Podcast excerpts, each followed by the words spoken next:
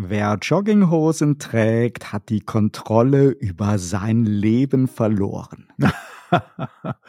oh ja, du zitierst ja da unsere Legende und allseits beliebten Modedesigner Karl Lagerfeld. Ja, dieser Spruch ist wirklich legendär, wenngleich er vielleicht so nie gefallen ist. Aber Fakt bleibt, dass Lagerfeld mit diesem Fashion-Item gefremdelt hat, generell mit allen so beliebten Kleidungsstücken mit Stretch und Gummibund. Und das hat er sinngemäß dann auch wirklich bei vielen Gelegenheiten zu Protokoll gegeben.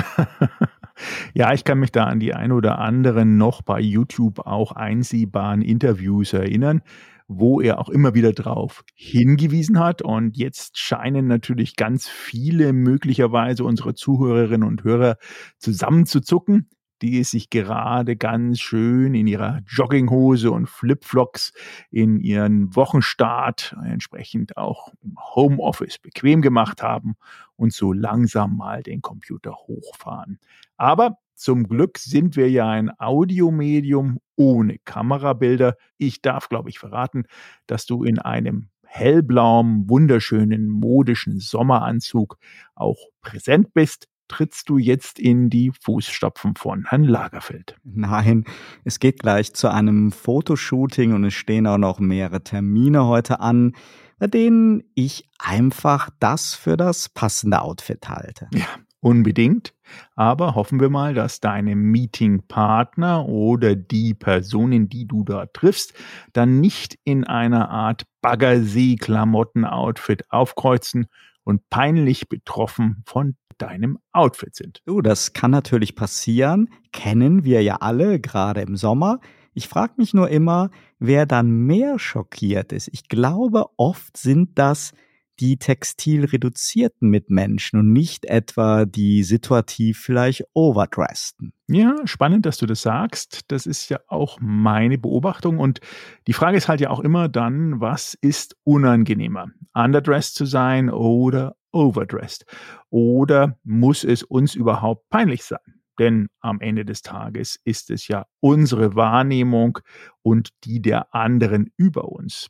Und es geht natürlich wie immer bei Menschen um eine Art Gruppendynamik oder auch Gruppenkollektiv und unsere Rolle genau in dieser Gruppe. Und der mehr oder weniger ausgeprägte Wunsch, nicht zu sehr aus der Reihe und der eigenen Rolle zu fallen. Und das in einer Zeit, in der es ja keine wirklichen Modediktate mehr gibt und sich die meisten Menschen bei Social Media gerne als lässige, selbstbewusste und ich-zentrierte Freigeister geben. Aber mit der Toleranz ist es dann oft schnell vorbei, wenn das Outfit des Gegenübers die eigene Kleiderwahl plötzlich unausgesprochen in Frage stellt. Ja, es wäre natürlich wirklich lustig äh, gewesen, wenn der Kanzler, der ja seinen Wanderurlaub wegen der Uniper-Krise unterbrochen hatte am Freitag, im entsprechenden Globetrotter und Wanderer-Outfit mit entsprechendem Rucksack und dann vor der Presse in Berlin angetreten wäre, hat er aber natürlich nicht. Ja, alte Schule halt. Und dieselben Leute, die gerne in Badelatschen ins Fünf-Sterne-Hotel schlurfen, haben sich dann ja vor wenigen Wochen über das Räuberzivil von Olaf Scholz im Sonderzug nach Kiew ereifert. Wenn wir ehrlich sind, findet das im Kleinen im Alltag ständig statt. Vor allem auch im Büroumfeld. Das Outfit und der Geschmack liegen halt immer im Auge des Betrachters, du hast es schon gesagt, mit wenigen Ausnahmen. Aber Kleidung, in der wir uns wohlfühlen, machen ja auch etwas mit uns. Für die einen im schicken Anzug oder Kleid, für die anderen im relaxten Freizeit- oder Badeurlaub-Look. Sie macht uns gute Laune und dieser Wohlfühlfaktor, der gibt uns dann Energie und Ausstrahlung. Ja, solange bis dann natürlich die Kollegen und Mitarbeiter vom spießigen Business Kasperl oder sprechendem Anzug tuscheln oder sich über die Kollegen mit einer Textilallergie ereifern. Wie schön ist es doch da, dass jetzt dank der Pandemie und dem Homeoffice oder Homeoffice-Zwang für mehr als zwei Jahre quasi Freestyle galt und die Kameras zwar selten schöne Bilder erzeugt haben, aber auch so manches verwegenes Outfit dann eben nicht im Fokus hatte. Oh ja, der berühmt-berüchtigte Homeoffice-Look. Dazu gibt es natürlich auch wieder mehr als zwei Meinungen. Die einen Experten raten den Menschen dazu, Arbeit und Privatleben auch im Homeoffice besser zu trennen mit office-tauglicher Kleidung, selbst am Küchentisch oder auf dem Wohnzimmersofa und wieder andere bringt das geradezu auf die Palme. Es geht dabei auch nicht wie bei TV-Kollegen um die Frage, was jetzt genau im Bild zu sehen ist. Da wären manche Zuschauer, glaube ich, auch über eine erweiterte Perspektive im Nachrichtenstudio oder bei der Schalte im Hochsommer sehr erstaunt. Nein, man wundert oder empört sich über diejenigen, die nicht den ganzen Tag zu Hause im Schlabberlook arbeiten, sondern zumindest in Videokonferenz mit Kunden formaler auftreten. Gerade erst wieder war einer Diskussion auf LinkedIn und die hunderten Kommentare zeigen, dass das Thema durchaus polarisiert. Wobei eindeutig die Mitglieder des Teams Jogginghose am lautstärksten bei dieser Debatte aufgetreten sind. ja, das passt und äh, wirklich pflegt sich ein in unseren großen Strang der polarisierten und binären Meinungsstrukturen. Ich kann natürlich nur hoffen, pass auf heute bei deinem Shooting, dass du in deinem Fashion-Sommeranzug nicht auch als Business Kasper abgestempelt und angefeindet wirst und lass uns doch diese Debatte heute doch einmal vertiefen, denn Mode war natürlich schon immer sehr emotional, sehr subjektiv und auch polarisierend. Und wie ebenfalls der gute Herr Lagerfeld gesagt hat, Eleganz ist ähnlich wie Mayonnaise, sie schmeckt oder sie schmeckt nicht. Einverstanden, auf geht's. Sie hören Turtle Zone Tiny Talks den Debattenpodcast zum Zeitgeist mit Michael Gebert und Oliver Schwarz. Guten Morgen und herzlich willkommen an diesem prächtigen 25. Juli zur Episode 94 der Turtle Zone Tiny Talks. Es ist wieder Montag und wir starten in die neue sonnige Woche. Schön, dass Sie wieder mit dabei sind. Mein Name ist Oliver Schwarz und mein geschätzter und stets modesicherer Co-Host ist wie immer Dr. Michael Gebert. Danke für die Rosen. Und auch der sagt natürlich ein fröhliches Hallo und freut sich auf diese Sendung und unsere heutige Debatte mit der wir uns dann von Ihnen in eine kurze Sommerpause verabschieden werden. Also legen wir uns heute noch einmal so richtig ins Zeug und schließen unsere kleine Miniserie zum Thema Arbeitswelten ab. Wir haben in den letzten Wochen über den Fachkräftemangel gesprochen, über hybride Arbeitswelten und die Zukunft des Büros und heute also über ein Thema, das nicht wenige umzutreiben scheint, das Business Outfit gerade im Sommer und im Homeoffice. Ja, und wer jetzt fragt, was soll denn so eine Debatte bitte, denn jeder muss sich doch selber für sich entscheiden, welcher Look zu einem passt und welcher eben nicht dann werden wir beide Ihnen als tolerante, feingeistige Menschen sicher nicht vehement widersprechen, aber das Thema ist durchaus etwas vielschichtiger und spannend zugleich.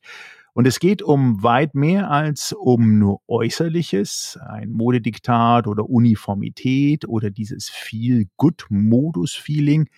Oliver, wie lief denn die aktuelle Debatte, von der du ja erwähnt hattest, auf LinkedIn ab und worum geht es da? Ja, lass uns damit in der Tat mal kurz einsteigen und dann können wir ja die Perspektive schrittweise ein wenig erweitern. Auf LinkedIn hat Isabel ihres Zeichens, Achtung Wortspiel, Prophetin, für neue Arbeitswelten und auch Buchautorin einen Beitrag, den sie für die T3N erstellt hatte, geteilt und eine Diskussion aufgemacht. Unter der Headline Hosen runter, es wird Zeit, das Märchen von der Arbeitskleidung im Homeoffice zu beerdigen. Damit bezieht sie sich erst einmal auf Empfehlungen vieler Experten, dass Kleidung vor der Webcam genauso eine Rolle spielt wie im Meetingraum, Auswirkungen auf das Auftreten und die Stimme hat. All das will sie als Märchen entlarven und schreibt weiter provokant, wer ohne professionelle Verkleidung nicht arbeiten kann, der sollte sich lieber mal Gedanken machen, ob er Bock auf den Job hat. Und sie teilt dann als eine Art selbstbewusstes Outing dass sie sich seit mehr als sieben Jahren nicht ein einziges Mal zu Hause, wörtliches Zitat, vernünftig angezogen habe. Kann man als Buchautorin sicherlich machen, aber Isabel, die Prophetin, hat ja als Expertin Sendungsbewusstsein und will eine allgemeine Debatte anregen und dem Rest der Homeoffice-Schaffenden die Augen öffnen. Ihre These? Bequemlichkeit und Leistung hängen tatsächlich zusammen, aber anders als bisher gelehrt. Sie sagt, wer es bequem hat, der leistet mehr. Also besser ohne Schuhe oder sonstige einengende Kleidung. Und da war meine Neugierde geweckt. Denn zum einen erinnerte mich das an ein interessantes Gespräch auf der Bits und Brezels vor zwei Jahren und zum zweiten konnte der LinkedIn-Beitrag von Frau Prophet in kurzer Zeit nicht nur über 500 Likes sammeln, sondern war der Startpunkt für einen wirklich sehr lebendigen Diskussionsthread. Und der war spannend. Denn bis auf so ein paar schüchterne, verhaltensauffällige alte weiße Männer übertrafen sich vor allem junge Frauen in Zustimmung und Aussagen wie nach zwei Jahren Homeoffice ist es mir unerklärlich, wie man überhaupt jemals acht Stunden in einer Jeans auf einem Stuhl sitzen konnte. Und Julia vom Handelsblatt schreibt, ganz viel Liebe für diesen Post. Ich habe heute eine Jeans an, aber nervt schon. Hab jetzt den Knopf aufgemacht für das Jogginghosen-Feeling. Da ist sie also wieder die anscheinend sehr beliebte und ersehnte Jogginghose. Die Beiträge steigern sich dann bis hin zur Behauptung, im Sommer nur Unterwäsche im Homeoffice anzuhaben, und plötzlich kommen dann aber auch im Laufe der Diskussion ein paar neue Aspekte rein. Es gibt auch Widerrede und die Frage, ob jetzt auch Haarewaschen überflüssig sein sollte. Andere wiederum schlagen den Bogen zum Umweltschutz, da weniger Outfit ja auch weniger Wäsche bedeutet. Und wieder andere beklagen den früher erlebten Dresscode im Büro, also strengere Vorschriften. Wir sehen, Isabel hat anscheinend durchaus ein Thema gefunden, das viele Leute beschäftigt. Ja, anscheinend, aber zumindest natürlich auf LinkedIn. Man darf jetzt nicht vergessen, LinkedIn ist ja auch wieder eine reine Online-Plattform. Insofern zieht LinkedIn auch wieder natürlich eine spezielle Zielgruppe an. Wenn du das so berichtest, dann äh, versetzt mich das dann doch irgendwie in eine Zeit auch manchmal zurück, ein paar Jahre oder ein paar Jahrzehnte vielleicht auch, wo ähm, teilweise meine Mitkollegen und Kolleginnen immer ein zweites und drittes Businesshemd oder noch ein schönes Outfit im Schrank hatten im normalen Office und das dann auch gewechselt haben aus verschiedensten Gründen, weil vielleicht irgendwas daneben ging zum Mittagessen oder weil am Nachmittag noch ein Geschäftstermin anstand, wo der Kunde kam oder man selber zum Kunde gegangen ist. Diese Zeiten scheinen, wenn man jetzt das so von dir hört, ja irgendwie dann doch sich dem Endende zu nähern oder eben auch nicht. Und äh, auch wenn hier behauptet wird in dem Post, dass lässigere Kleidung zu mehr Produktivität oder Effektivität führen könnte oder sollte, dann sind das doch meistens Vermutungen, denn schaut man sich durchweg jetzt auch aus Amerika kommende Studien an, dann ist es in dem Moment völlig unterschiedlich und teilweise auch konterkariert diese Aussage zu 100 Prozent. Denn obwohl man sich natürlich in der Zeit vor Corona oder während Corona in der Videokonferenz mal eine hübsche Strickjacke, eine nette Bluse oder ein ein Sakko angezogen hat und untenrum sozusagen in der Jogginghose auch zugegen sein konnte, hat das noch lange nicht dazu beigetragen, dass man jetzt völlig ähm, sozusagen laissez-faire nur noch im Wohlfühl-Schlabber-Look auch in jedes Büro einlaufen kann. Es gibt nicht nur Branchen, wo äh, letztendlich diese ja, althergebrachte Bürokultur weiterhin sehr gepflegt wird, allen voran natürlich die Branche rund um Banking, Finanzdienstleistungen und Finanz- und Versicherungsinstitute. Aber auch stellen Sie sich vor, der nächste Laborant oder der nächste Arzt kommt im entsprechenden Schlabberlook daher, weil es gerade so lustig ist. Also ich glaube, das jetzt einfach mal so über einen Kamm zu scheren, ist denkbar schwierig bis unmöglich. Und die Experimente, die ich erwähnt hatte aus USA, haben eben dazu geführt, dass eigentlich der Arbeitstag traditionell auch vor dem Kleiderschrank beginnt. Dass es eben die entsprechende Kleidung ist, die dieses erste Selbstwertgefühl oder Selbstbewusstsein dann auch nochmal definitiv untermauern, auch beeinflussen können und dass man sich zumindest aus diesem Gefühl heraus in einem doch beschwingteren, produktiveren Umfeld bewegen könnte.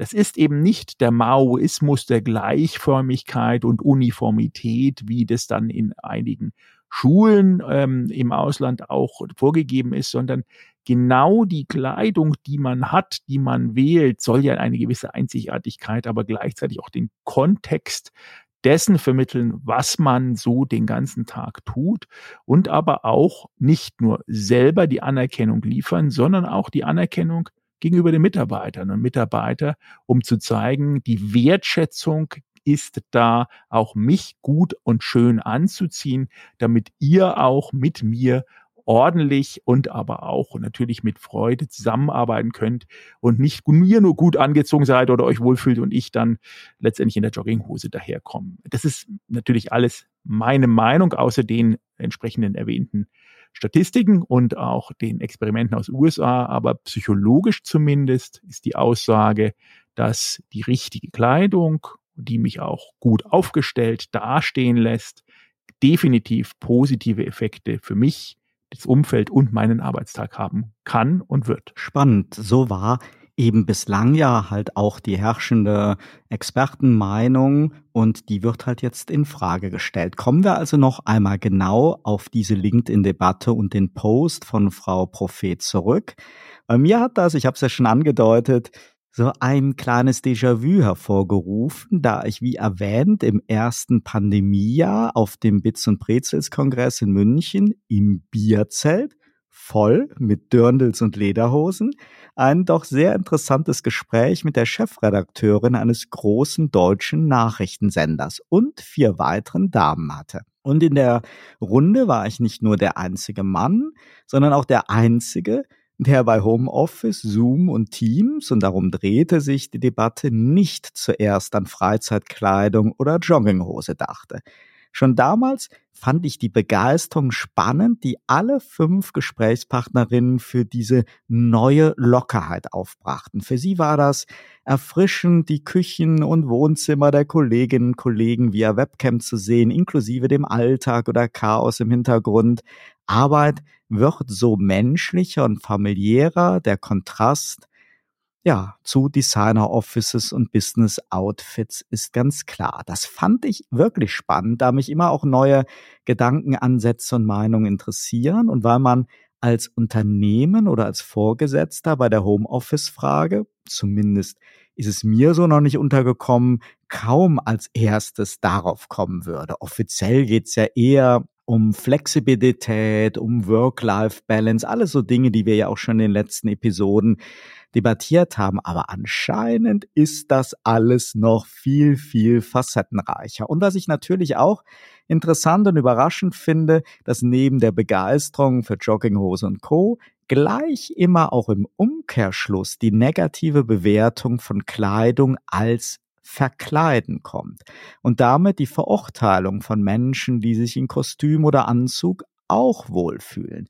Man wundert sich dann eigentlich so über das Überleben der vielen Modezeitschriften und die Kauforgien in den Boutiquen und bei Zara, H&M und Co. Ich kann mich eigentlich am Kiosk auch nicht an Zeitschriften wie Relaxfit, das Modemagazin für die flauschige Feelgood-Generation erinnern. Das Verkleiden um das nochmal zu zitieren, oder sich ordentlich anziehen, wofür das ja anscheinend steht, scheint für Party, Nightlife und Dating noch attraktiv zu sein, aber im Arbeitskontext, da teilen sich dann die Gemüter und dann ist in der Tat gegenseitige Toleranz gefragt. Wir kennen das, Michael, ja auch mit der Krawatte. Der CEO von heute trägt den Look Fasher Startup-Gründer und Krawatten sind nur noch dem Bundeskanzler und Bankern vorbehalten. Das stimmt natürlich so nicht, ist natürlich überspitzt, aber wer heutzutage ein Business-Meeting hat, kann durchaus mit einer Krawatte schon als verrückter bunter Vogel auffallen. Die Profilbilder auf Webseiten haben sich ja auch alle bei Führungskräften längst geändert und Krawatte im Teams oder Zoom-Meeting sieht man in der Tat äußerst selten. Ich bin ein großer Freund davon, Menschen nicht nach Äußerlichkeiten zu bewerten, aber niemand kann sich davon völlig lösen, dass es eben diesen berühmt-berüchtigten ersten Eindruck gibt. Und der ist halt selten objektiv, sondern meist subjektiv und Gegensätze ziehen sich auch nur in der Theorie oder im Einzelfall an. Wer also in Flipflops und Freizeitoutfit auf das Gegenüber im Kostüm oder Anzug trifft, wird sich vermutlich eher unwohl fühlen als das Gegenüber. Denn ablegen ist einfach einfacher.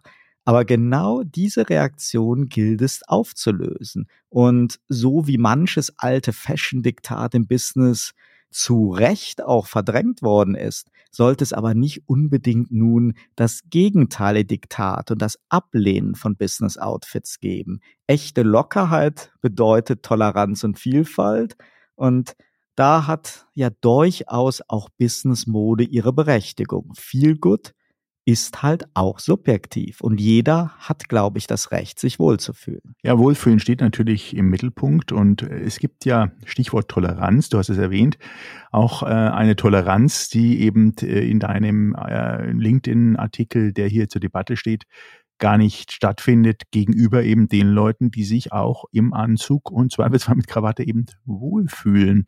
Also ich kann mich daran erinnern an Personengruppen, die das schlichtweg auch für sich als eine Art Sicherheits- und Komfortzone begreifen. Und diese Toleranz dem gegenüber auch zu haben, denke ich, muss, muss man definitiv einfordern.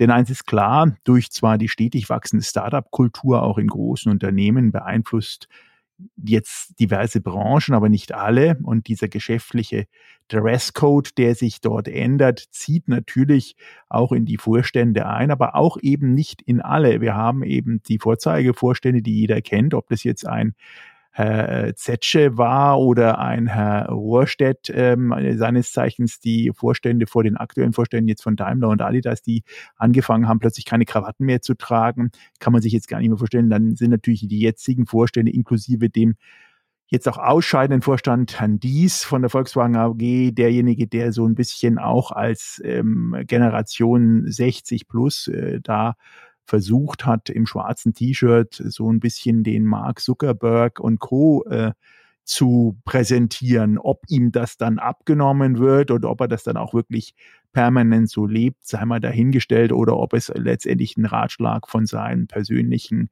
Brandmanagern ist. Das äh, ist immer die Frage, denn Prognosen deuten definitiv darauf natürlich hin, dass der klassische Anzug und die Krawatte eben im Berufsleben auszusterben scheinen. Mich macht es manchmal ein bisschen wehmütig, denn äh, wenn ich früher mal durch die Innenstadt gegangen sind, dann gab es da natürlich schon den einen oder anderen Schneider auch noch oder auch in den größeren Kaufhäusern konnte man Krawatten kaufen. Gleichzeitig, obwohl der Trend in die Richtung zu deuten scheint ähm, und man sich anschaut bei äh, Modemarken im Luxusbereich wie Hermes, ähm, da scheint anscheinend die Krawatte immer noch ein sehr gutes Produkt zu sein, was sich auch entsprechend perfekt verkaufen lässt. Also die Kleidung jetzt als Mittel zur Selbstdarstellung und Selbstverwirklichung hat nicht an Tragik oder entsprechender Dramatik verloren.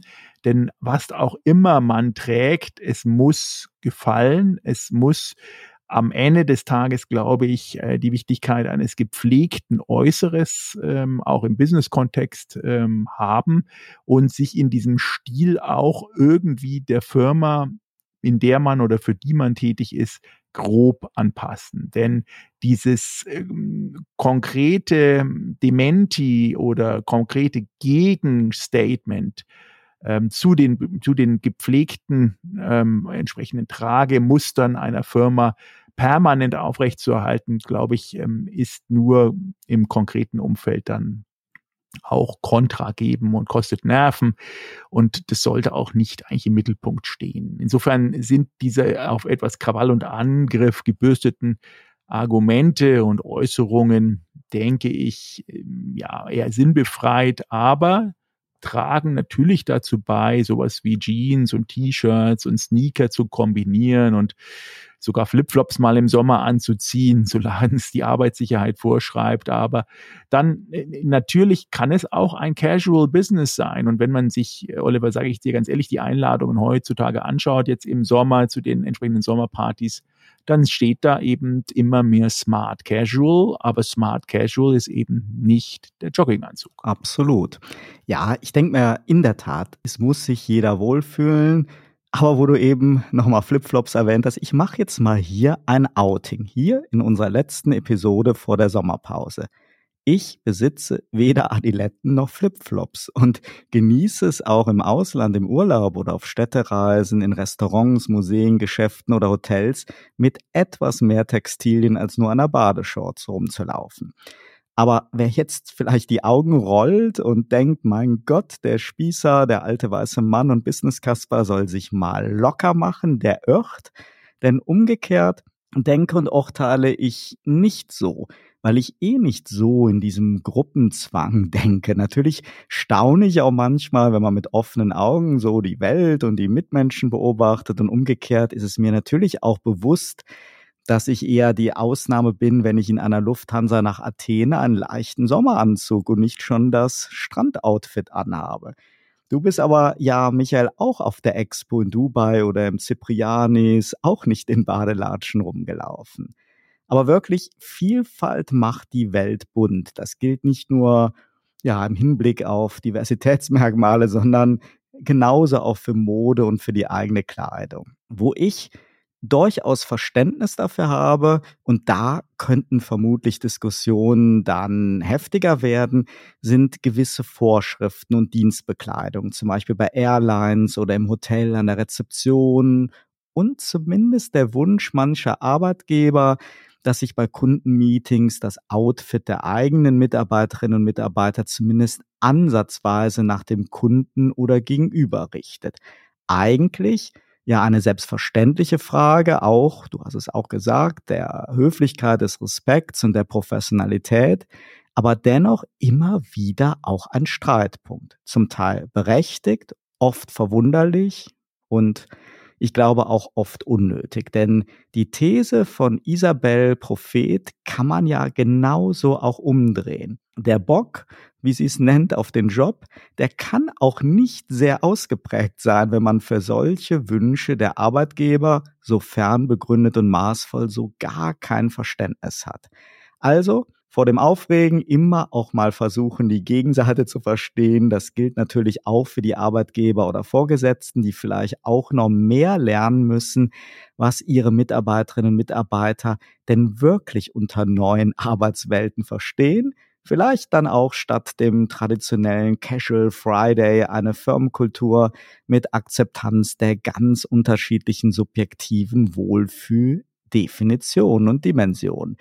Denn dass sich die Mitarbeiter wohlfühlen sollen, das will ja, glaube ich, jeder vernünftige Chef. Aber es funktioniert wirklich nur mit Empathie und Toleranz auf beiden Seiten. Ja, das ist ganz, ganz wichtig. Und ich kann mir gar nicht vorstellen, dass vielleicht sogar irgendwann unsere neue Bundesministerin der Verteidigung, die Christine Lambrecht, als Mitglied des Bundestages und natürlich auch höchste Vorgesetzte aller Soldatinnen und Soldaten auf die Idee kommt, jetzt die entsprechende Kleiderordnung zu ändern. Und ab morgen ist Smart oder Business Casual in der Bundeswehr angesagt. Also es gibt einfach definitiv wirklich die einen Seiten, die sich aus dem, das, was sie tragen, äh, ihre komplette Konzeption auch ableiten, aber zurück zu, sagen wir, dem normalen Umfeld im Unternehmen. Vielleicht nochmal hier die Abstufung. Wir haben Business und Business Attire. Das sind letztendlich so, wie ich im Geschäft rumlaufe. Wir haben Business Casual. Das ist eigentlich eine gepflegte Mischung aus Business und Freizeitkleidung. Das bedeutet, eigentlich ist es wirklich der Herr dann entsprechend in einem Art dunklen Anzug kombiniert mit einem hellen Hemd, aber auch mal ein Poloshirt ist möglich. Aber man hat eben Schnürschuhe, Sneakers oder Loafer an. Und mit Damen sind das Hosenantuch, Kostüm oder Kleid in dezenten Farben. Haben Sie am Abend Einladung und da steht Smart Casual drauf. Dann ist das schon ein bisschen lockerer, denn nicht die Mischung aus Business und Freizeitkleidung. Die Männer tragen dann eine Stoffhose äh, aber natürlich hier auch nicht unbedingt eine kurze Stoffhose, meist ein langärmliches Hemd und je nach Branche kann man natürlich dann eben auch die Jeans mit dem Jackett oder dunkle Schnürschuhe tragen. Die Frauen bleiben weiterhin dort auch in einer Art Bluse, Hosen, Rockanzug und halbgeschlossenes Schuhwerk. Wenn es jetzt ins Casual reingeht, dann haben sie eben die einfarbigen Hosen an, das Hemd, das Shirt, die Sneakers, die Slipper. Alles wunderbar, aber auch da, das Outfit sollte auf keinen Fall zu salopp ausfallen. Und die Frauen tragen einen klassischen Rock, eine Stoffhose und Jeans, dezente Muster. Und sind wir doch mal ganz ehrlich, wenn wir jetzt rausschauen im Sommer und uns so mal in den Straßen und in den Flaniermeilen unseres Landes anschaut, was auch die junge Generation trägt, dann sind das durchweg wirklich sehr, sehr nette Outfits, sehr, sehr dezente eigentlich, was wir gerade beschrieben haben. Smart Casual, Casual Outfits, die alle individuell sind, aber gleichzeitig auch zumindest äh, den Respekt gegenüber dem Gegenüber, aber auch gegenüber dem, was sie gerade ausdrücken wollen, auch zeigt. Denn das, äh, der ganze Tag kann keine Parade sein und ist natürlich auch nicht so, wie ich meinetwegen mich anziehe zum aktuell stattfindenden Festivals wie ein Tomorrowland. Nein, wir reden ja über Unternehmen und Homeoffice und richtigen Office und da denke ich, macht es durchweg Sinn, sich auch so anzuziehen, wie man es nicht nur gewohnt ist, sondern auch, wie man es am Ende des Tages kriegt ja Geld fürs Arbeiten, man gibt dort ja Leistung, Energie und natürlich eigene Intelligenz ab, aber man muss sich auch dort in einer Art und Weise ein bisschen einfügen, denn es bringt nichts, permanent den schwarzen Schwan zu spielen. Wie gesagt, es kostet einem selber, aber auch den anderen viel zu viel Nerven, Anstrengungen und Emotionen, das immer wieder herauszutragen und immer wieder zu verteidigen. Also fassen wir zusammen, Leben und Leben lassen sollte das Motto sein und es ist sicher fehl am Platz, Menschen, die sich gerne schick oder etwas formeller kleiden, zu unterstellen, dass sie sich verkleiden oder hinter dem Outfit verstecken. Und umgekehrt gehört dieselbe Toleranz denen entgegengebracht, die jede Gelegenheit genießen, etwas fluffiger oder textilreduzierter einen Wohlfühlmodus zu erreichen, ob nun im Homeoffice oder im Büro.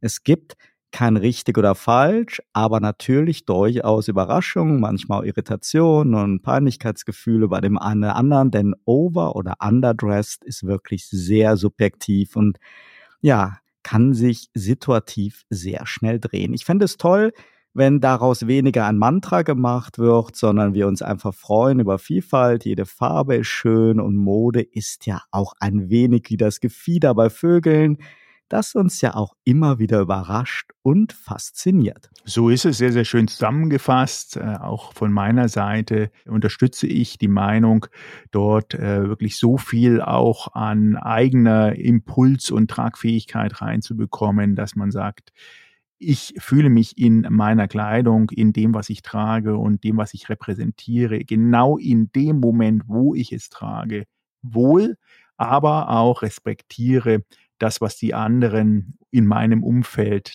äh, tragen, als wirklich integrierte Lösung, denn es gibt schlichtweg außer ein paar Ausnahmen keine schlechte Kleidung per se, sondern sie muss halt passen.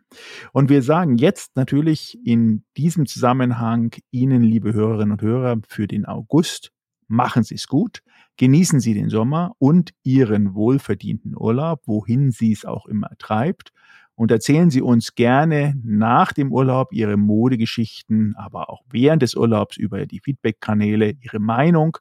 Bleiben Sie uns treu, schalten Sie uns natürlich hoffentlich auch wieder ein, wenn es dann mit der Episode 95 nach dieser kurzen Sommerpause wieder weitergeht. Und es dann wieder heißt, herzlich willkommen bei Turtle Zone Tiny Talks. Turtle Zone Tiny Talks der Debattenpodcast mit Michael Gebert und Oliver Schwarz. Immer zum Wochenstart auf allen Podcast-Plattformen und auf turtlezone.de.